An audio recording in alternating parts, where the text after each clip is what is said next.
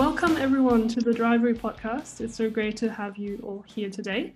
Um, we have three guests with us today, and I would kindly ask everyone to introduce themselves. Um, maybe we can start with Timon from the Drivery.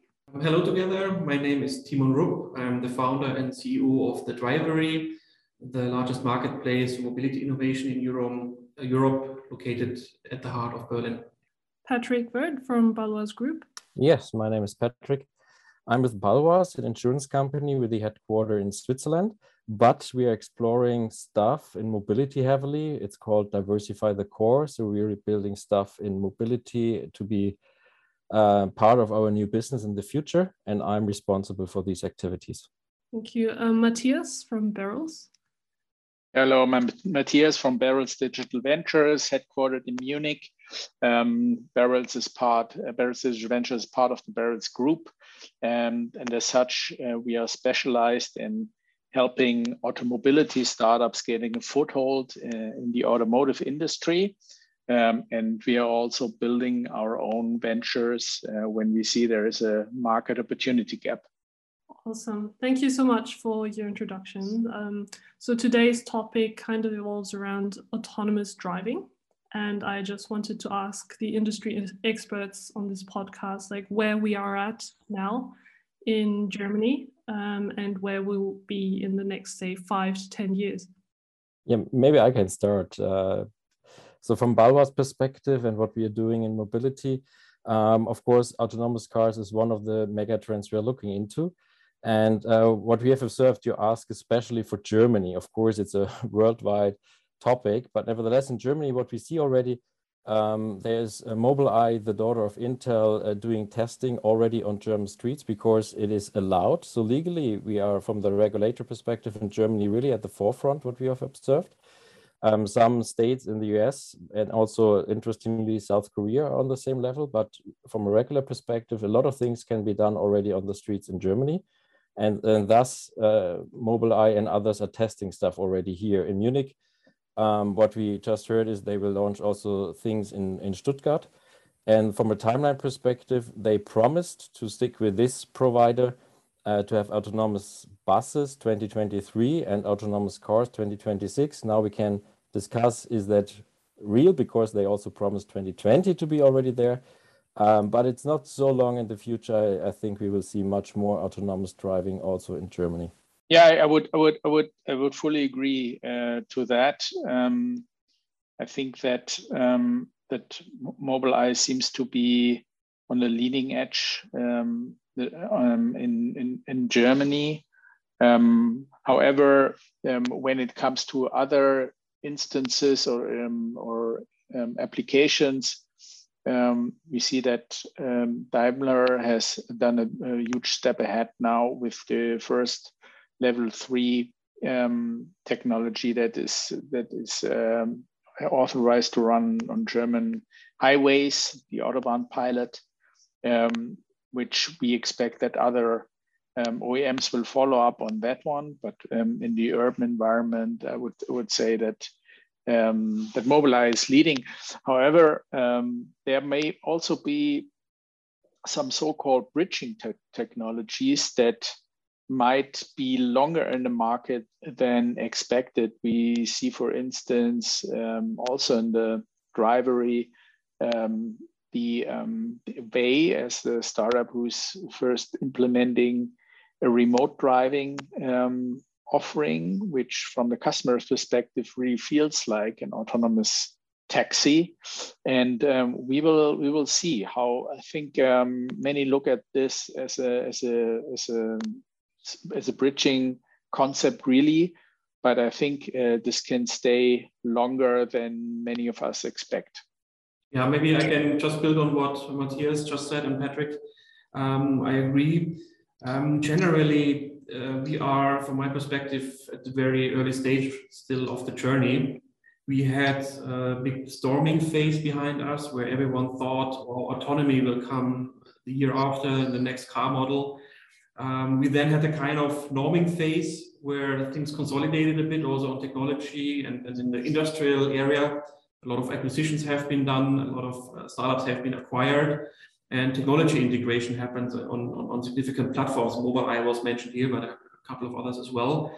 And um, looking forward, I think we are still in this phase where we have identified the problems and are solving them. There's a lot of edge cases that I have are still uh, not solved in a satisfying manner. So I also think it takes longer than expected. Uh, my, my guess, uh, which comes maybe later as well, is uh, that we have 10, 20 years ahead of uh, until we have full significant autonomy on the, on the roads in Germany. Yeah, yeah, absolutely. Um, I remember back in 2016 uh, when uh, there was a lot of activity also from the German OEM side in the space. Everybody was expecting that we would all ride in autonomous taxis by now in 2020 or 2021 latest.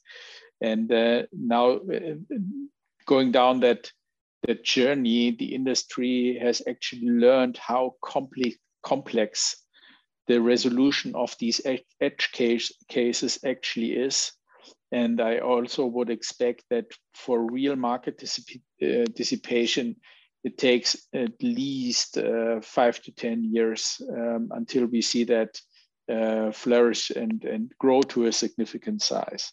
May I ask you a question, especially to you, Matthias, because you mentioned the venture doing teledriving. Um, you said maybe the bridge is a bit longer than we expected. uh, what would you expect? Or Timon, you also said um, maybe it takes more for these really edge cases to solve them fully autonomous. Is it the bridge bridging technology? Is it for 10, 20, or even for 50 or more years? What your expectation there? I think um, I think this bridging technology. Uh, I think it's really really versatile and I think um, it will actually never go away because it's a very simple reason because you will always have uh, the need for uh, manually driven backup. And even if uh, we have a really well functioning autonomous system in place that is also running very reliably, um, we will always be in need of a service um, that is operated manually in case anything goes wrong and the vehicle doesn't know what to do. And we will see that happening. And um, just imagine uh, you have a couple of thousand vehicles in a, in a city like Berlin or Hamburg or Munich. Um, you will have uh, hundreds of breakdowns every day, even if the if the system is running really really well. In case in that case, you need that fallback option in any way and um, but but um, we will so that's the, that's the the interesting part of that uh, but that um, but that remote driving model can also be extended to very uh, different use cases because it can actually work in all kinds of environments. It has, it, in theory, it has almost an unlimited ODD. You could also uh, run this on the countryside this this is why I think we will have it uh, in a in in various forms over quite a long time, and um, and I expect that to be to be implemented in in many many different instances. Yeah, Patrick, um, thanks, thanks for raising the question. It's very interesting. And as Matthias, I'm fully aligned with you uh, from what we see in the driver ecosystem. Uh, on the one hand, this, this uh, use case for teleoperated driving will remain as long as we not we reach level five. And I think within the next decade at least, we will remain in the level four environment where you need emergency interaction in some one or the other way through humans. And then that teleoperated remote is, is the access exactly to that uh, situation. So I agree with that. And we also see now other use cases in the area of remote logistics, like this delivery robots. They are very established in US already uh, coming now to Europe, and also they are firstly teleoperated. And uh, yeah, this technology is bridging, and uh, I think for quite a long time. Thanks, guys, for for the input on that. And Timon, you've briefly mentioned already, and I wanted to ask the other guys as well. Like, if you look at the US and Asia, do you think they're kind of ahead of us? It's not so easy to say. I think in terms of the maturity of the technology development, if you look at it purely from a tech perspective, especially in the US, there are companies that have a lot more experience than the companies here. And when you when you look at the industry, who is partnering with whom, you basically always have a foreign self-drive system provider uh, aboard, and um, and uh, it's it's not so easy to catch up from a technological perspective with them. When you look at it from a from a regulatory perspective, I think uh, that the especially German framework um, has really advanced well through the through the no, new law that has uh, become effective as of last year, um, and this is why it is it's it's I think it's very operator friendly, and therefore Mobileye has chosen uh, Germany as their primary market to enter to enter Europe. And um, and so from from that perspective, I think we will see a, a, a more flourishing ecosystem uh, develop around that. And um, I think that we that we also already see that the, the German tech development and, and startup uh, scene in that area is really catching up. And um, in China, yes, they are very they are very advanced as well. Uh, we see companies like Momenta who have raised huge amounts of money and, and are also now looking at, at entering European markets. But they have uh, they have developed in a very different setting and in a very different tech environment as well. And I think that it will be not so super easy uh, for them to scale internationally out of out of China. Okay, that's very surprising because usually, you know, in an international context, when you talk to people, they always think kind of Germany, there is an issue with regulation blocking innovation, but it's good to see that law being rolled out like here in Germany, and hopefully that will help, um, you know, elevate Germany as a market leader in autonomous driving at some point. So if we look past, um, you know, the whole, um, say, regulation point, um, there are some challenges to be overcome, though, to be fully autonomously driving through through Germany or through other uh, countries as well. So what kind of challenges do you think are the biggest ones at the moment? Um, you said regulations maybe is not a challenge, but maybe insurance is a challenge, um, cybersecurity, public acceptance, and yeah, regulation. I mean, regulation is is I think regulation will always be will always be difficult, but um, in terms of the framework that um, that you that you need to deal with, I think uh, we are we are we are really on a good way now with the, with the current discussions around the Lucy. But um, in terms of insurance, I think Baloise has a much deeper uh, understanding of that one. yeah, yes, maybe I can hook in here and build on that. Um, insurance, yeah, maybe Baloise, yeah, we are a mid-sized insurance company uh, located in Europe. Um, we are not the first ones maybe ensuring that, but nevertheless, of course, we are in touch with thought leaders in the insurance space, and we are quite happy that we have big reinsurance companies in Europe really interested and at the forefront of this autonomous driving.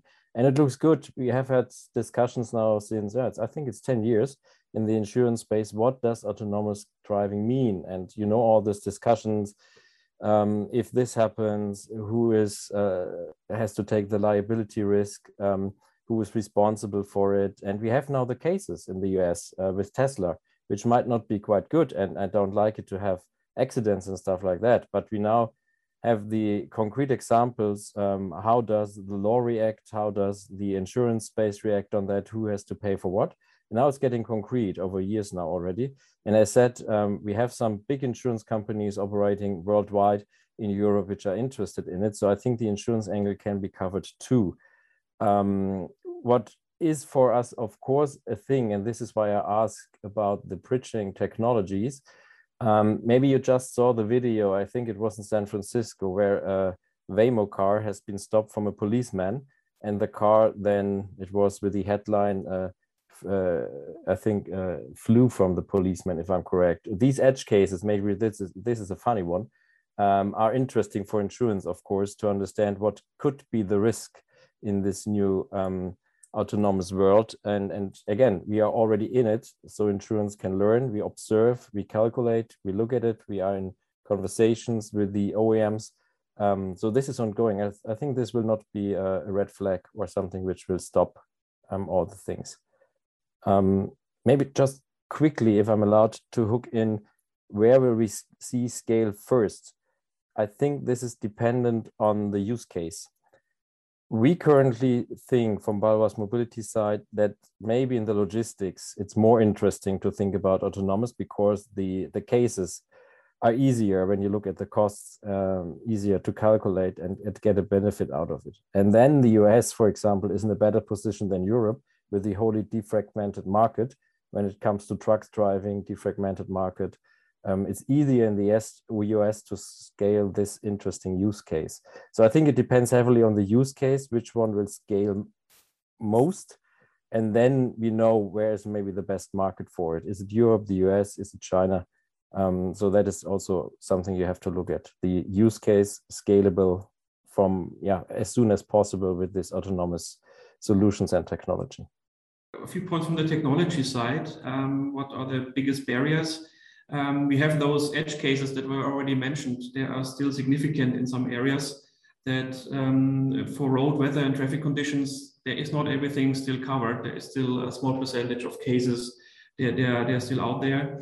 And also the radar interference, if it goes down to every car has their own sensor technologies and how do they interfere if we really have mass adoption in, on the roads.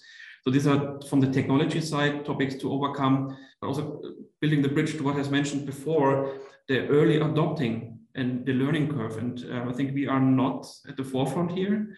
And unfortunately, as a barrier is also to mention the data that is enabling autonomous driving, that is enabling the algorithms. And that data is still proprietary in, in kind, and they, they, it's not shared enough. It's not made available in a sufficient manner. And I think that's slowing down the effort overall uh, across the industry to, to get autonomy solutions on the road. So, so this, this ownership and not sharing of data is for, in my eyes, a barrier that we have to overtake. So that kind of goes into regulation or not? Kind of, but it also goes into culture and attitude of companies not wanting to share what they have achieved. And uh, in, in, some, it's, it's slowing down the, the achievement of the entire industry. If you would share data in a more effective manner, um, on what we have achieved, then it would probably accelerate the whole process. Yeah, so kind of like the open innovation and collaboration. Um, on, on, on the data level, yeah. huh? it doesn't need to be everywhere. You can differentiate on whatever you're doing, um, but on a data level, I think it's not necessary. Yeah, very good point. Uh, point, uh, Timon. I, I, I really agree, um, and that's a phenomenon that we see across the the auto uh, industry for in, for many many years in very different settings. Um, that the the value of joint data sharing is still an issue, and it always needs to be explained because there's still a very strong culture um, that uh, goes into the direction that everybody knows things better and everybody um, rather has a thinks they have a, a big uh, piece of a small pie instead of a, a, small piece of a really big pie. And um, and that is that is an ongoing um, cultural issue. The good thing is that at least you three um, from your different companies are getting together now and um, you have formed a partnership. Would you like to elaborate on that professional relationship you have with each other well, uh, maybe maybe I can start um, from from the driver perspective. Um, as a marketplace, we are very happy to have uh, Berylls Ventures as a partner and, and member with us for quite a long time. So Berylls is not only hosting here their own activities, but also supporting the community, and I'm very grateful about that. Um, with advice, especially in terms in regards to startup companies, um, so to help them to uh, assess their business model, to evaluate their company, and also to, to evaluate growth strategies. So the Berylls is, uh, yeah, not only a member but always a, a strong partner for the Drivery. And uh, Baloise, um, yeah, we also met uh, recently, and we found a lot of synergies with Baloise being such a great uh, also significant investor in the, in the in the mobility ecosystem in Berlin. And now we are partnering on upcoming events, which we I think talk about in a moment. So uh, there are really significant partnerships with both of uh, Baloise and Berylls in the mobility uh, segment. And maybe from Baloise side, as just mentioned, I think this open innovation approach, we just talked about sharing of data in the autonomous world. Um, we are we are following an open innovation approach. We need partner. We we really would like to build on networks. Um, we would not like to reinvent the wheel permanently. And as we are a, a, relatively new player in mobility, because again we are financial service uh, in the business and industry since since hundred years and more, 160 now, close to. Um, we are opening this mobility now from a completely new angle. Um, it's quite important to us to find reliable partners, good partners, open-minded partners, combining the startup scene, of course, but also, and this is what we really like when it comes to Berylls, of course, also and the drivery, have the connections to to other partners which are in the business for a much longer time than we are. So is it an OEM, is it a tier one? Or whatever it is, really specialists in that space. Um, this is the benefit we would like to get out of, of are we getting out already out of this partnership. Fully agree with patrick and i think this um, place we find ourselves in here is is really from a from a Berylls perspective it's uh, it's the perfect setting because um, the intersection between the automotive industry with their very very complex and um, and grown structures then on the other side, investors and outside industry players who want to explore that field.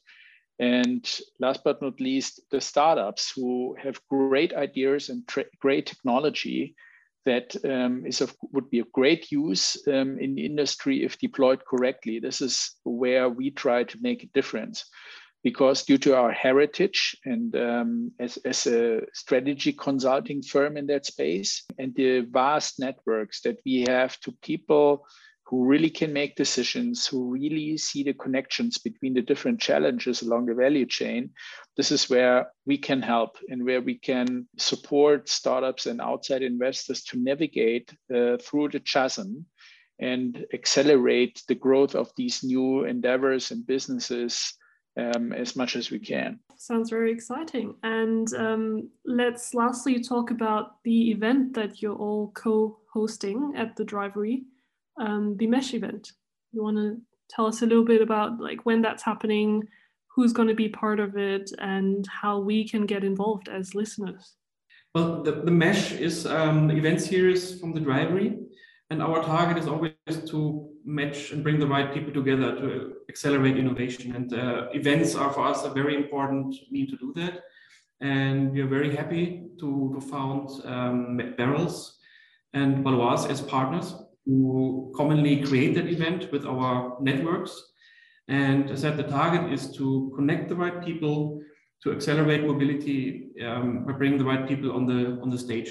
Maybe from from us, uh, Baloise side, uh, we would like to meet cool other new investors. We invite our investor network already. So when you ask whom would we like to meet there is other investors and why should they be with us and have this online pitch event and then hopefully also the physical one in Berlin in uh, in summer um, is uh, because we would like to bring on stage and and uh, promote the promised most promising mobility startups with the coolest ideas and the coolest teams. I think that is the purpose of everything. So really having great founders, great ideas, cool startups, and please apply. So if you would still like to join as a startup, I think there's a great landing page. You can look at it, you see what you can get out of that, and um, hopefully you're interested to talk to us and and as said other investors. And if you are an investor, we are more than happy to welcome you there. Um, if you are in the mobility space, have an exchange, get to know each other, and yeah, and because it's it's a community around mobility, and this is why we are so happy to have the two partners doing this together with us. I'm very confident it will be very very interesting. Um, I think in the evening event on the seventh, we have a great lineup of of speakers on stage and we really try to convey a little bit um, perspective from these various angles that ultimately make the difference uh, investor industry and startups and we also try to make this really relevant because we focus specifically a little bit in the on the german ecosystem and um, which is, um, of course, the most uh, relevant uh, to to the startups and partners that we think we will we will see there. I think I'm definitely sure it will be a relevant event for mobility innovation. We will create impact together. So yeah, feel feel free to come. You will find more information, uh, among others, on the Drivery website, thedrivery.com slash events, or follow us, Baloise and Berylls Ventures on LinkedIn. So we will reach out to you with more information. And yeah, we're happy to welcome you all. Well, that concludes our very interesting session with very interesting partners today um, for the Drivery podcast. And I hope that the listeners got a lot of value out of this, such just like I did. And if there are any more questions, everyone is at the Drivery, but we'll also leave all the contact information of everyone in this description box. And yeah, see you all at the Mesh event.